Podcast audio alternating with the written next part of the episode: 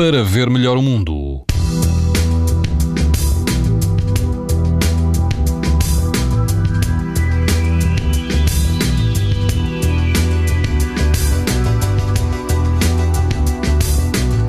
Temperaturas vão baixar um pouco amanhã, mas mantém-se o bom tempo de verão. Na Madeira, o risco de exposição à radiação ultravioleta é extremo.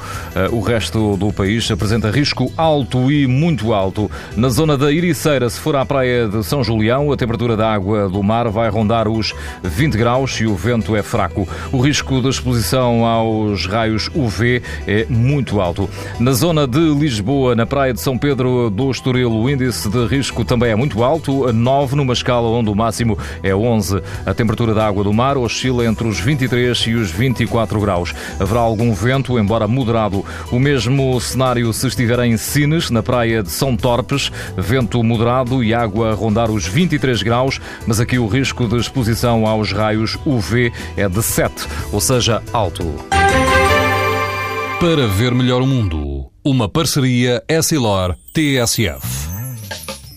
Leia o jornal sem perder as brincadeiras dos seus filhos e o barco que navega no horizonte.